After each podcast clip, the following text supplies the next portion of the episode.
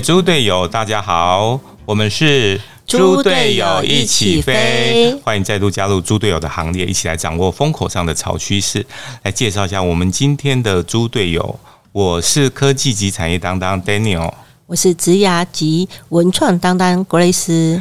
那我们今天的这个节目，这个首播的当天哈，其实是一个很重要的日子哈。对，是爸爸父亲节。对，是父亲节哈。那这个除了祝各位这个爸爸爸爸哈父亲节快乐，还有爷爷阿公也是父亲节快乐。没错。还有这个母带父子的妈妈也是父亲节快乐。对，那讲到父亲节的话，哎。会想到说，我们这个要准备什么的父亲节礼物给爸爸吗？哎，当然就是带爸爸去一家人一起吃个饭，吃个大餐什么的哈。对呀，然后哎，真的买男生的礼物不是很好买哈。总不能每一年都买刮胡刀吧？哪有那么多胡子可以刮？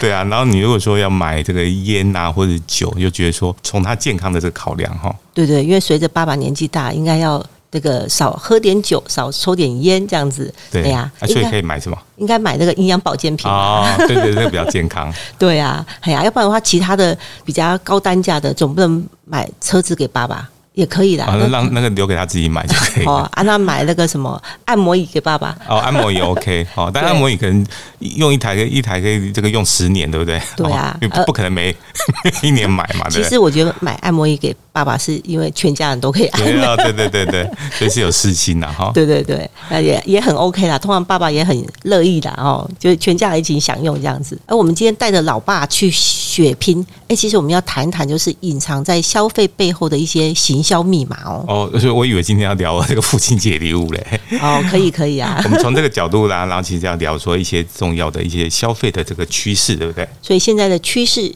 是什么样子呢？哦，那第一个我们要聊的这个呃消费趋势，其实是理性跟感性哦。这个势均力敌哈，这样的一个态势哦，所以我们今天的节目当中啊，呃，运运用的大部分的这个数据或一些趋势哈，其实是来自于 Google 二零二二年的一个台湾消费者行为研究所做出来的台湾智慧消费关键报告。平常我们其实就有观察到哈，哎，大家看到它的这个整理出来的这个报告，其实大家会看到会觉得很有感哈。对，因为很符合，非常符合我们一平常在这个观察或者讨论的一些现象哈。对，所以其实这里面有看到消费者是这样子的一个呃思考模式，所以其实以这个呃店家哦或是品牌业者来讲，其实他必须要知道消费者在想什么，对不对？对，所以其实这个是真的是我们节目中最呃主要想要来分享这个内容，就是诶，我们可以提供这个，不管你是这个在不同的行业的这个从业人员，或是尤其是你是一个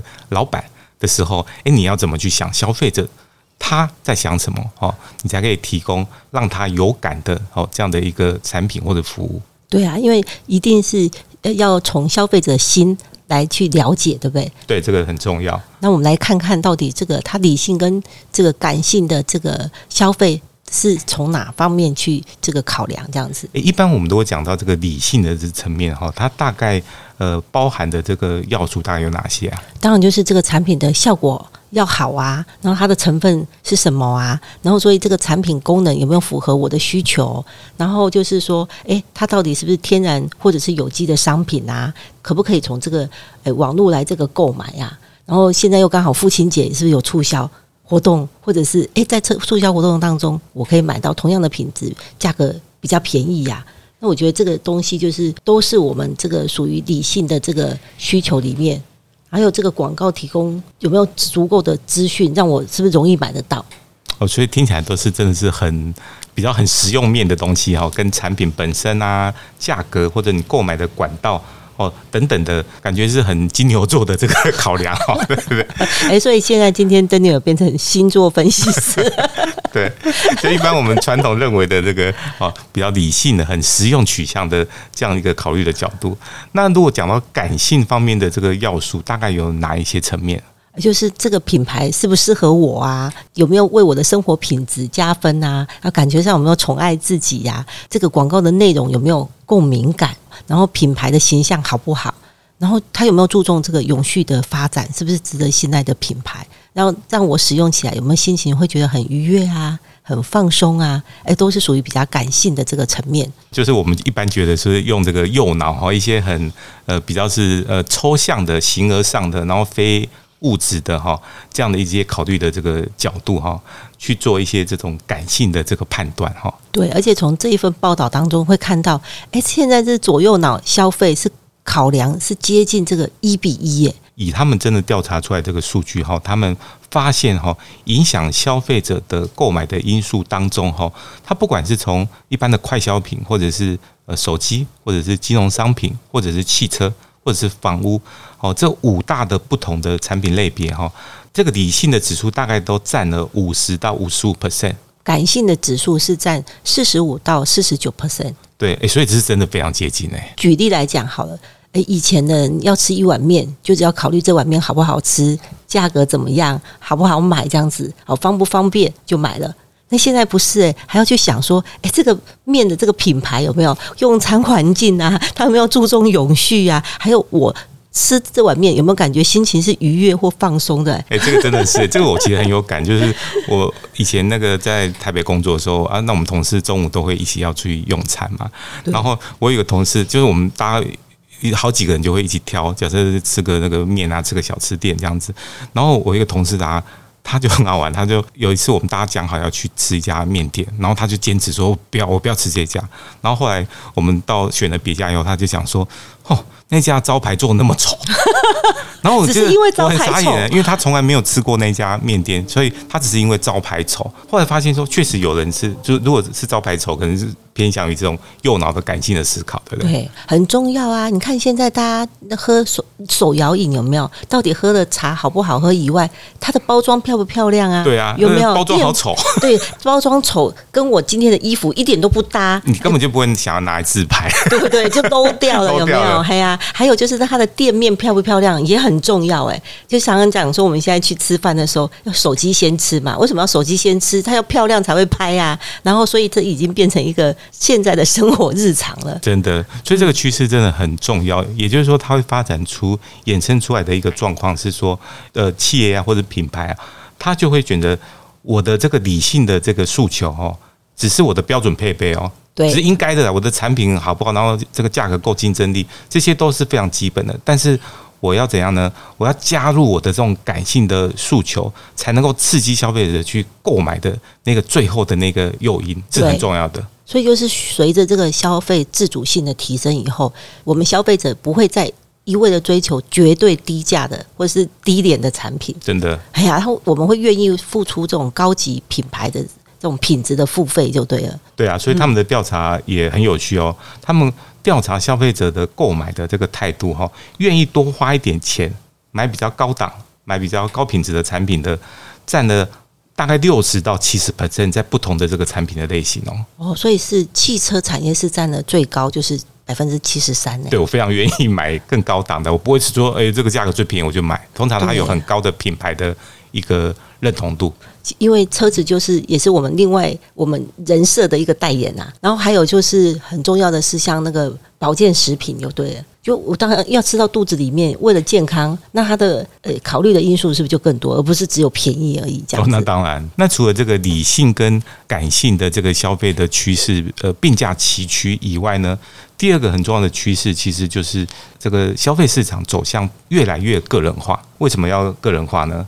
就是因为细分化跟特殊化会让我更有被重视的感觉。我们现在就发现到说，这个呃新的商品哈，它在推出的时候，在做一个市场的定位的时候，它会做一个更细致化的，不管是它是功能面哦，或者是它所主打的这个消费族群的整个呃市场的这个区隔，它会做更精准的一个切割。呃，如果它刚好打中是你的新的，你刚好是那个。他锁定的这个对象，或者你要那个功能的时候，你就觉得说，哎，我就是要这个商品，它就是要来满足我的。对啊，因为你跟我说，哎，维他命 B，我也不知道维他命 B 是要做什么，很模糊嘛。然后如果说，哎，尤其是维他命 A 还是什么 C 还是叶黄素，那有些人他对这种专业的这个营养的这个补充的这个来源有没有啊，或者是功能没有那么明显，那你不如就跟我讲，我疲倦的时候我要吃什么，然后我要这个诶降血脂要吃什么之类的。对啊，你跟我讲说它是卖什么成分或者养分，其实对我来讲，我都还要在脑筋还要稍微再转个弯。你直接告诉我说，你来解决我的身体上或心理上什么状态？比如说疲倦的时候吃这个，这里面什么成分不重要，哦，我知道吃了以后我就比较不疲倦。那或者说，哎，我眼睛有点这个不舒服的时候，我吃什么？对啊，或者我肠胃不好有没有？哎，那这个这款益生菌可以帮助这个肠胃蠕动啊，调整体质，然后可以让我这个消化机能有没有？哎，符合我的需求，我就会想要去买啊。对，然后我睡不好的时候吃这个产品诉求的方式，就整个呃等于是大改变。就是我不告我是不是告诉你功能面的东西，我是告诉你我帮你解决你个人或者你自己生活上遇到的什么问题。我是一个提供一个这个解决的方案给你，这样子。对，然后如果你对这个里面成分呃有兴趣的，你再翻过来或者再往下看哦，它当然它里面也会有解说，可是它不会把这个放在第一个。对，它不是最重要的。对对，已经不是最重要的，因为现在的这个感性需求有没有？还有这个这个细分化跟特殊化，消费者越来越需要了。对啊，那所以我们如果以这个呃洗发精为例，好的哦，那现在也不会说单纯的只是说我就是一。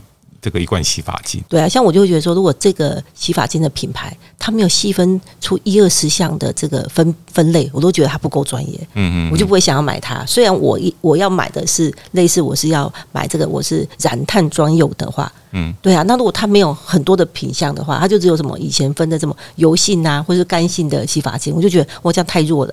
对 对对，嗯，所以就像那个茶类的饮料，也要排开来说，哇，我可能有超多种的这个选项哈，那人家就觉得说，而，你是很专业，那好像说我就可以针对说，哎，我今天的喜欢或者我需要的这个呃类别哈，去做一个选择。哦，比如说洗发精，它可能会专攻说这个是来去头皮屑的啊，或者是专攻哎，这个是健发的，有没有？那那我就会觉得说，哎，这个东西，哎，好像是我最近头发掉的比较多，哎，如果我买洗发精有多的这项功能，那或者是主打这项功能，有没有让我更有这个购买的这个想法跟欲望？这样子。对，所以这个呃细分化跟特殊化哈，也是一个呃很重要的这个正在发生的一个趋势哈。对，而且其实它这个很受消费者的这个青睐，这样子。没错。嗯，那么第三个我们来讲是，其实是在这个现代人哈越来越忙碌的这个生活当中呢，忙是忙是真的啊，懒是天性呐。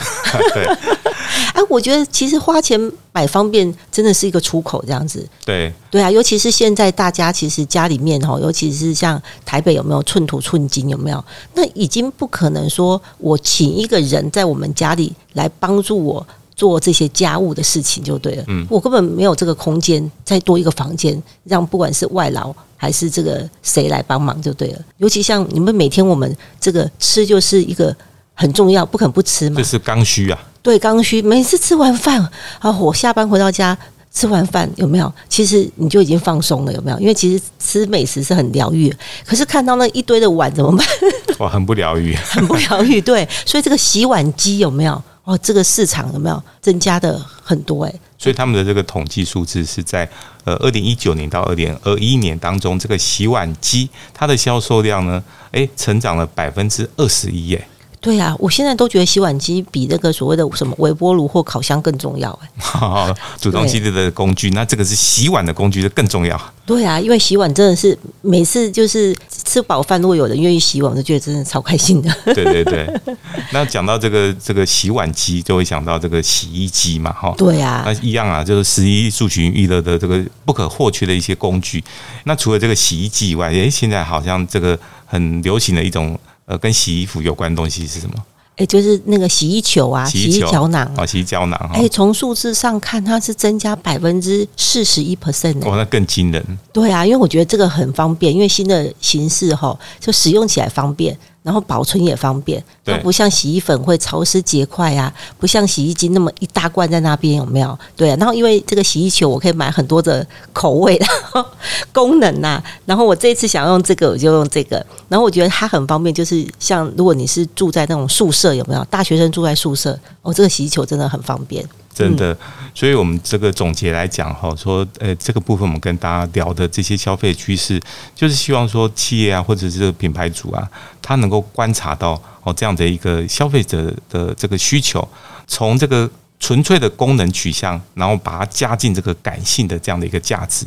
对，然后第二个呢，体贴更深啊，因为新的这个商机都是藏在这个细分的需求里面里面哦。哦，对，嗯，所以我们用这个细腻的这个产品诉求，哎，会让消费者觉得我有被重视的感觉哦。对，嗯，那么第三个当然就是说，我们更贴心的这个角度去思考，说，诶，到底这个消费者他在使用的这个情境上会遇到什么的问题啊？然后哪些流程，呃，可能我们预先哦就想好，然后就帮他去做一些整合跟解决，哦，让他觉得说，在整个的使用体验上是非常非常的，呃，非常非常的这个舒服，非常非常的的满意，都会呃增加他们去做这个消费啦，做选购哈这样的一个机会点。对，所以就是要理性与感性都有贴心的堆叠，让这个价值吼能够提升到更高这样子。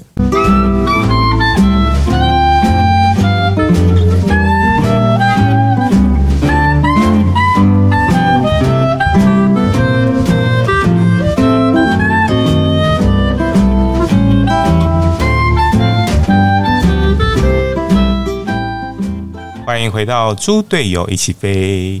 那我们今天很开心跟大家来分享这个呃消费趋势的背后的一些关键的密码哈。那刚刚讲理性跟感性并重的这件这件事情，那第二个我们要讲的是虚拟跟实体的结合的这件事情。嗯，线上跟线下。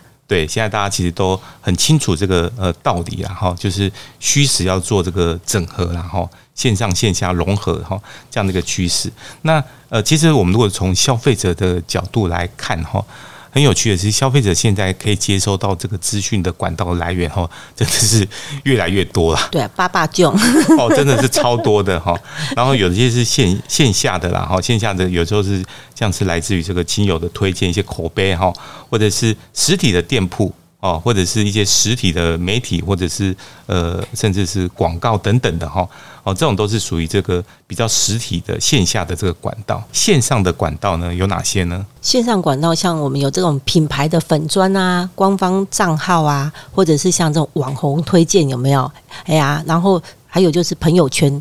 这个转发或贴文的啊，然后当然就是这个网站的这个新闻啊，或是入口网站啊，这一些有没有收取隐形啊？我们很多就会问问这个 Google 大神啊，对对，然后还有一些就是像影音这个平台的这个广告有没有？如果是买东西之前啊，Grace 会先看哪一些的这个管道啊？我觉得最重视就是我可以看那个他自己的粉砖呐，哦，他的品牌粉砖，品牌粉砖，那他经营的好不好，或者有没有有没有心在经营，其实就是第一个印象嘛。然后因为这个是官方的资讯嘛，那我当然会看看其他的这个网红啊，或是这个其他消费者的推荐，对。哎呀，这个也很重要。对啊，像一些网络的论坛啊、网红这些的哈。对啊，或者是什么 Google 评价几颗星啊，也会稍微去参考一下。然后大概看完，你就会大概知道说，哎，这个东西，大家这对这个品牌或者这家店就有一个基本的一个认识，这样子。对。然后我就会决定，我要不要去实体的店面试试看了。所以说，呃，听起来其实这个现在的消费者哈，因为他的接收到资讯管道非常非常的多，所以他不会从单一的管道去做这个决策。现在消费者真的很聪明，对我一定是综合多方的多元的管道，好来去做这个呃消费的这个判断。那所以说呢，这个品牌商哈其实也很累，他必须要同时进这么多线上跟线下的渠道，因为每一个环节如果呃他忽略掉，他很可能就漏失掉这个消费者。嗯，你如果漏失掉一个，你就是其实是很可惜啦，真的，因为你不知道他会从哪里来去看。对，尤其是像这种现在线上哈网络这个呃资讯的管道哈，真的是太发达哈，所以大家这个消费者哈，其实他是有很充分的这种呃，而且是也蛮透明的这种呃呃资讯管道哈，也可以去来获取哈这种可能不只是单方面，像刚刚郭也是讲说呃官方的这种讯息，他可以找这种消费者的或或者是这个类类网红哈，就是。或者评价哈，评价这种是比较是客观一点，我们会觉得说是第三方的哈。虽然说单一的评价可能不见得那么客观，可是综合起来看哦，整体来看，它还是可以看得出那样的一个趋势哈。嗯，因为每一个人在意的点不一样嘛，真的真的对，所以其实你会看到每一个人他所在意的点，可是你也不用从单一的点，或许他在意的点又不是我在意的点，所以我们就会比较用综合性的。这个评价来去评估一下，所以 Google 在这个报告里面，我觉得呃，这个非常有趣哈。他们就提出了哈，他觉得其实现在消费者哈哦很好，因为他每个人从线上来讲，他都有一个免费的，好像是一个消费顾问团队在呃全力的支持他哈，其实是他自己去查找这些资料的哈。应应该是说我们自己可能也有贡献到，一一定都有，我们一定都在这里面不同的这个环节哈有贡献到。对对。然后他这个讲说大概哈有五大的这种呃这个线上的资讯管道哈，那分别扮演不同的角色。我觉得那个角色很有趣。第一个是 Google 搜寻引擎哈，当然不只是 Google，就是搜寻引擎来讲哈，它是扮演这样公道博的角色。对，因为它的资讯非常的这个多元，就对，对，海纳多元。对对对，所以它整体起来，我们会觉得，基本上我们还蛮信赖它的，所以它是一个公道博，因为它基本上 Google 有，不管是 Google 或者这个 Bing 或不同的这个搜寻引擎，它有它自己的一个演算法。哦，当然你说啊，有时候它排名不是那么完全的这个，好像符合这消费者或者品牌商的这个需求，但是它整体来讲还是蛮公道的，它有自己的一套标准跟体系。因为他比较没有私心，他没有私心啊，对啊，除非说你当你下这个广告，关键是广告以后，它会出现在前面，可是它基本上会区别出来说那个是广告，它会会让你很清楚知道那个是广告。虽然有些消费者可能不知道，可是我觉得现在越来越多消费者会知会有注意到那个细节，因为它上面有一些广告这样子。没错，所以它是一个做比较跟确认很好的一个管道。第二个就是讨论区，就是我们说的论坛然后论坛类的这种讨论区，所以它就比较像陪审团的角色，真的是因为消费者是我实际上使用过，然后我的可能很多人会写开箱文，或者我来评价评价这样的这个呃产品或者品牌，那。它这个东西会怎样呢？交叉多人的观点呐，哦，哎，所以这个产品的这个优缺有没有就越变越明，就对。对，所以 其实有时候我们买一些就是说自己比较不熟悉或者是比较高单价的商品的时候，哎，其实也都会去看这些论坛，嗯，这个讨论区大家的讨论，那去爬文啊，就是我我们一般讲的爬文，然后就是你去看人家讲说，哎，它的好，它的不好。哦，啊，你大概会看得出来，说有些是叶配，所以他一直讲他好。你大概其实从现在消费者超聪明，所以都看得出来。那那个东西你就听听哦。那有些人你会觉得他比较客观，哦，也不是一味的谩骂的那种，也不客观。而有些有讲到好的，有讲不好的。那这个所谓的这种产品的优缺点，都是真理越辩越明嘛。对啊，所以现在真的是智慧消消费哦。对对，真的是智慧消费的这个时代哈。那么第三个呢？就是所谓的这种品牌商他自己经营的，不管他的官网或他的一个呃专属的 APP，那这种东西呢，他的角色就是怎样？就很像是这个发言人，对，他是官方的发言人，就对。他的东西当然是很偏官方的讯息，一定不会讲他不好。但是呢，他确实也是消费者去认识这个品牌，去掌握他的新产品的讯息，一个蛮不错的一个管道。对啊，而且是很重要的参考数据，因为它会把这个产品的这个功能啊，或者是服务的内容哈，他会讲的解说的比较详细嘛。毕竟它是官方嘛，因为其他人也都是从官方这个地方可能有参考这个这这部分的资讯，然后再加加上自己的使用心得这样子。那官方的很重要，是因为有一些功能性啊，或者是服务性，不见得是这个陪审团或是公道博有看到的嘛。对啊，对啊，对啊，它一定最完整。对对，所以它是比较完整的这样子。嗯，那么第四个呢，就是刚 Grace 有讲到，就是网红哦，我们现在常说的这个 KOL 哦，大家其实现在尤其是年轻的朋友越来越喜欢哈，诶，他不见得会参考这个别的讯息，但是他会看看网红推荐的一些商品，对，但网红的商品他就会。他的角色大概比较像是什么呢？就是那个以前我们校园的风云的人物的感觉。对，大家会把他当做这个是一个偶像，或者是呃，我们讲 KOL 就是意见领袖嘛。我会当做说他是一种某个领域的意见领袖，我会相信他推荐的东西，或者我会喜欢他喜欢的东西。对啊，就像 Daniel 推荐的这个酒，我就觉得我想要喝喝看嘛。嗯，就是因为你对这个人的。这个熟悉度跟信任度，可是我觉得它也有一点，就是属属于这种社群的感觉，因为很多那种朋友圈，其实大家都是喜欢跟随群众的，有没有？哎，我怎么觉得最近大家都在喝哪一个品牌，或是去吃哪一个这个品牌的火锅，有没有？我就会觉得，哎，我要来去吃吃看，有没有？哎呀，那种感觉，因为当我们这一群朋友圈，然后大家在讨论这家火锅的时候，我说不出来它是什么味道。或是我没有这种消费经验，我就觉得好像没有办法参与大家的话题。对，这个真的是在社群网络的时代哈，带领流行的一种很重要的一个现象了哈。那所以为什么现在很多的品牌主、企业主他会越来越重视呃 KOL 行销或者网红行销这部分，就是这样的原因。对，因为他如果请一个大网红，他可能可以请一百个这个 KOL。对啊，然后所以现在的这个所谓的这个。行销的这个预算，他也会稍微去分配一下，看要在什么地方就对了。哎，他也要测试看看哪一个效果比较好嘛。对，然后他们都现在都真的很愿意测试这种，尤其是呃小网红或者我们说的耐米网红哈这种等级的，哎，其实越小越好哦。呃，或者是他根本其实就是一个，只是一个呃消费者，只是说他是属于这个他的这个追随者哦，或者他的粉丝比较多的这个消费者，诶，他就慢慢的。也产生了像类似类网红这样的一个影响力出来了。那么第五个，其实呃大家也会看的哈，尤其是那种呃特别复杂的这种产品哈，有一些功能我们是搞不太懂的，然后三 C 产品啊，或者是呃车子啊，哈这些东西的，哇，它超复杂的，或者是很新的东西的，有一些新的科技的，哎，我们都会去看什么呢？就是像这种呃专业的这个评测网站有没有？哦，对啊，因为有专业人士来这个推荐，或者是来这个开箱说明这样子。对，那他的角色就有点像是这样的。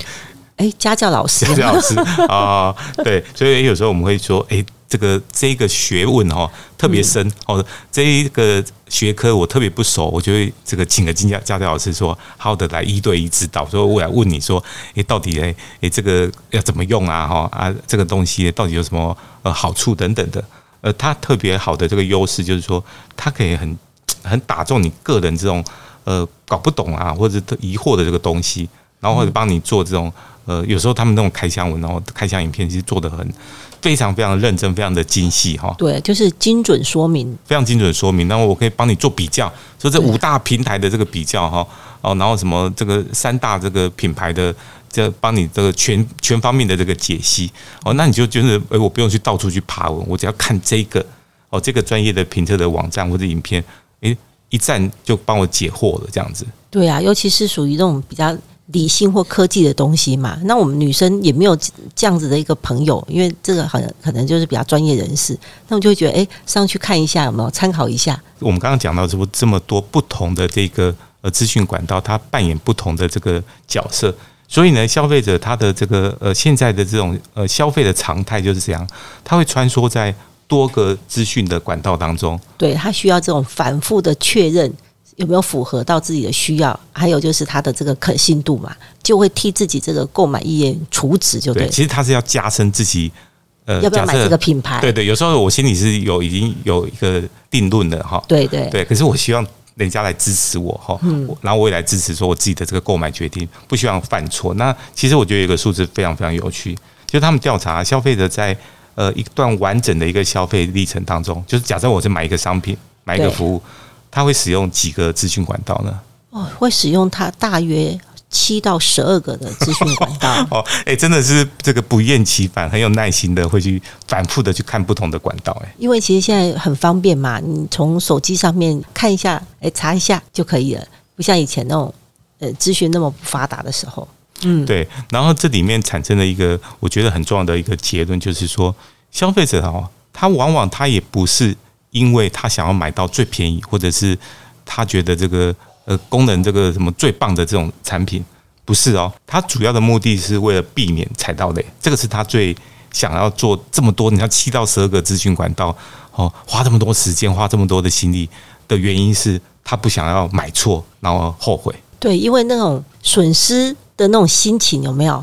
哎，是很痛苦的，又不是花不是花钱了事的，真的真的。但是心理层面有没有？你会觉得说，哦，踩到雷有没有？面对同样的获得和损失有没有？损失的痛痛苦其实是比获得的快乐，哎，比它多两到二点五倍哎。所以痛是特别痛，对，快乐倒还好。快乐还好，是本来花钱我就是要买快乐，对对对对，对不对？可是买到痛苦，那当然会更痛苦。你会觉得很干啊，然后搞不好还退货还。所以你看哦，所以那个那个损失一千块就觉得啊，好痛苦哦。那你如果获得一千块，就觉得哎，因为本来就有预期嘛，我消费或者是我去吃美食，或者我买了一个东西是要来这个解决我的问题的，结果现在没有解决我我的问题，却损失了我的金钱。对，所以很好玩的这个结论就是说，消费者是为了避雷。哦，很怕踩到雷哈，倒也不是说真的想要精打细算买到什么那个特别便宜的这个东西，倒倒不是。所以说，这个百分之七十七的消费者哈，会比过去的参考更多的资讯来源。当然，其实这个也跟很多现在的这个网络的诈骗啊，哈，那就不管是在这个呃拍卖的网站或什么的被诈骗买到那种，就是我本来买个 A 的东西，后来寄来石头，本来我要买苹果手机寄来一个苹果，对对对，类似这样子，对，所以说大家其实怕这种状况，那你就真的会会很生气啦，哈，就是我们明明是开开心心的消费，结果 这样换来很多的很气的事情，这样子。对，其实追根究底就是心理上，因为损失痛苦比较大。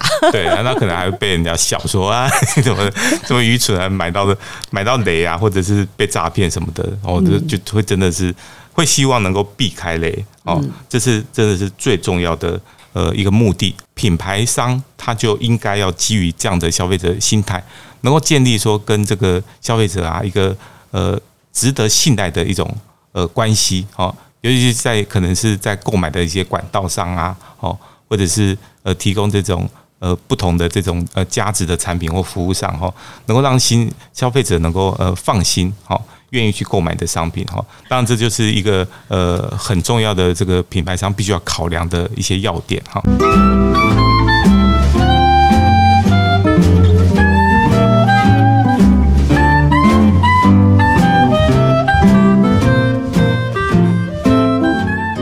回到猪队友一起飞。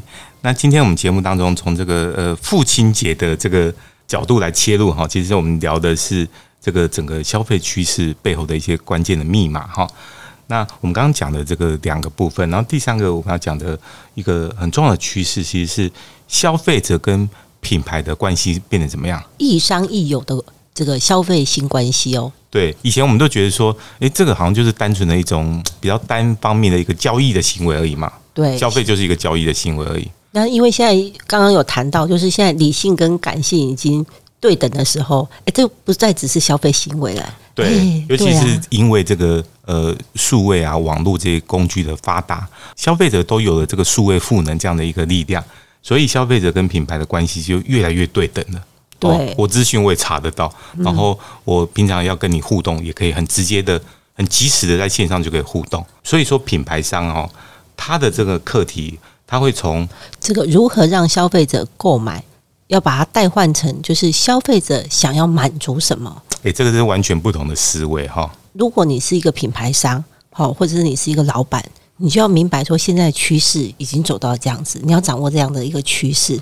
对，你还不，你不能说还停留在传统中，你觉得是以商品为中心，就诶，我要开发这个商品，这是当然很重要我要想说我要什么功能，好，然后我要怎么去做营销推销给这个呃消费者？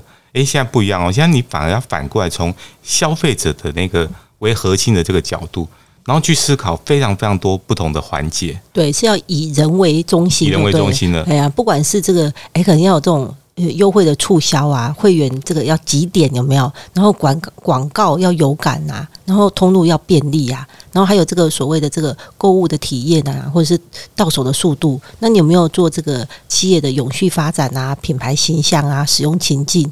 那切中他的需求有没有？那最主要还有一个呃，本身这个商品的规格啊、服务态度，连这个支付的方法跟网友的评价都很重要。哦，真的是非常的全方位哦，就是以前我们讲说这个金流、物流、资讯流，哎，不止啦，现在这些东西是涵盖到这个品牌，然后更多的这种呃感性、理性的虚拟呃实体的这个通路哦，还有你自己的心流，这个更重要的，嗯，对，更高层次的哈哦这样的一个角度，那其实要考量的这个呃真的是全方位，然后方方面面都要照顾到这样子。对，而且你不要想说我是个自营商或者是一个小店就不需要这些。哎，这不是只有品牌商需要。现在我们常常讲说，不是开玩笑讲说，我们去早餐店嘛，他除了早餐的东西好吃以外，哎，你一进门，他说：“哎，美女，早安，今天要吃什么？”哦，打到你的心了，我就愿意每天去买了。或者说，哎，帅哥，今天跟昨天一样吗？哎呀，要吃什么早餐？所以他们现在都会问说：“哎，今天要吃什么？”意思就是说，哎，其实你是。你是熟客，每天来的，你每天来的哈，那我不会问你说你要吃什么，好像就是那种那种感觉真的不一样，跟好像是欢迎光临，现在已经哦，那个超超无感的，那个就是只是很自私的训练出来的。呃，这样的一个结果而已。对啊，连星巴克在你的杯子上都还要写上沈小姐一样啊。对啊，对啊，对啊，用手写的哦，那种感觉特别有。还有说还要画个那个爱心，爱心还有笑脸跟你这样子。哎，你就觉得呃，那这为什么？因为他们有在做会员经济嘛，哈。哎，所以你用了他的会员卡，他知道说你信谁，他也不用问哦。对。他如果不用问的时候，就像你去饭店，他你不用开口说你是谁，他就知道你是谁的时候，哇，你会觉得说那种感觉是哦，尊荣超级尊荣哎对啊，克制化耶，这样真的子，，嗯哦，所以这个真的是很重要的一种呃消费趋势的一个改变。那所以这个消费者的这个呃体验哈，诶，其实是很重要的啊。我们来举例来讲哈。就是说，其实他这个报告里面有有去访问到一些消费者，那消费者就说，诶，他在使用一些很多现在很多的品牌，他会做这个官方的 APP 嘛，哈，对，然后他就说，诶，他觉得说那体验很不一样。譬如说他，呃，我们常在用的高铁的 APP，嗯，高铁 APP，如果你订票以后不去付钱会怎么样？不会怎么样，对，就是取消那个张票而已。对，然后他也不会说你三次没有就，给你取消，就以后就不准你那哦个再订。可是你会发现，说其他的。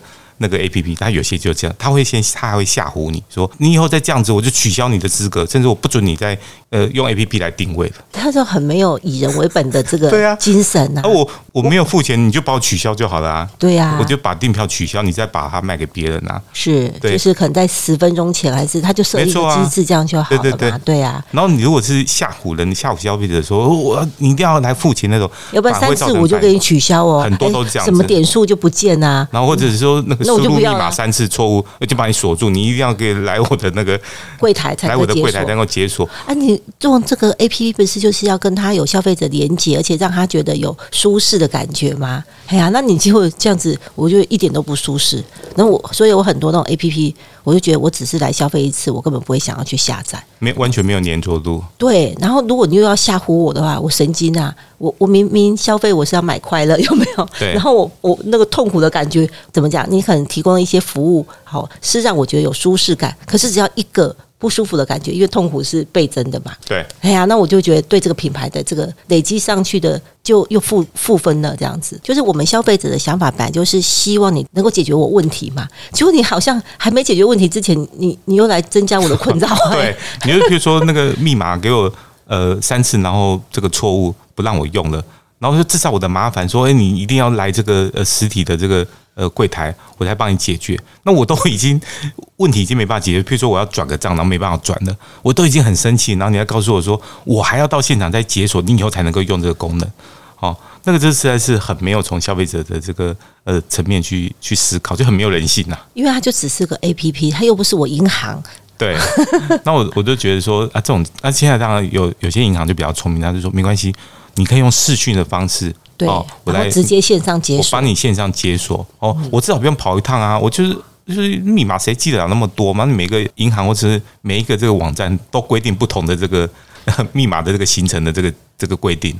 最主要是密码形成规定一直在更改，因为他想要再增加这个所谓的难难度，又对了。对对对，他想要加强安全性，但是呢，造成了消费者非常非常的不方便。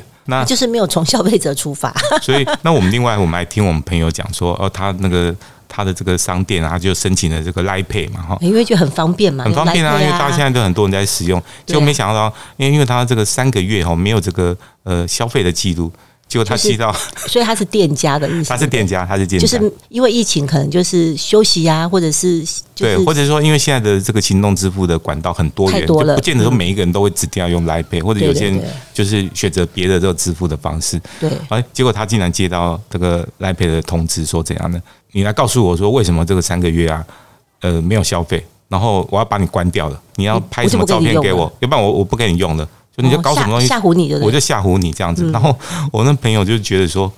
莫名其妙，就是我是你的客户哎、我就是我消费是有付那个趴数给你的呢，我是你的客户啊，你怎么这样对我？还要质疑我说为什么上个月没有消费记录？嗯，你还提供证明，办我已经把你关掉。而且我觉得很好玩，就是有一些这个所谓的这个会员经济里面，他会对新会员比较好。诶，诶，当初要找你加入新会员的时候，讲了一大堆有没有？然后服务一大堆，诶，可是后续有没有？他就用这种奇奇怪怪的那种这种规范，诶，还把客户踢出去。诶对，我觉得主要是那种呃态度上，他好像没有把我们刚刚讲到那个重点是亦商亦友，对不对？你没有把我当朋友，你好像就是在商言商，就讲难听，你就是很势利啦。我说我没有消费记录，那怎样？你就觉得说哦不重要？那我前两个月你应该要想办法让这个所谓这个店家愿意多使用你这种行动支付的方式啊。对啊，人家啊，尤其是前两个月可能因为疫情的关系嘛，对对对那那很多像这种呃内需啊、餐饮啊、观光旅游这种需求其实都紧缩嘛，哈，嗯，哦，就生意不好已经够难过了，还还接到这种通知，取取消掉这样子。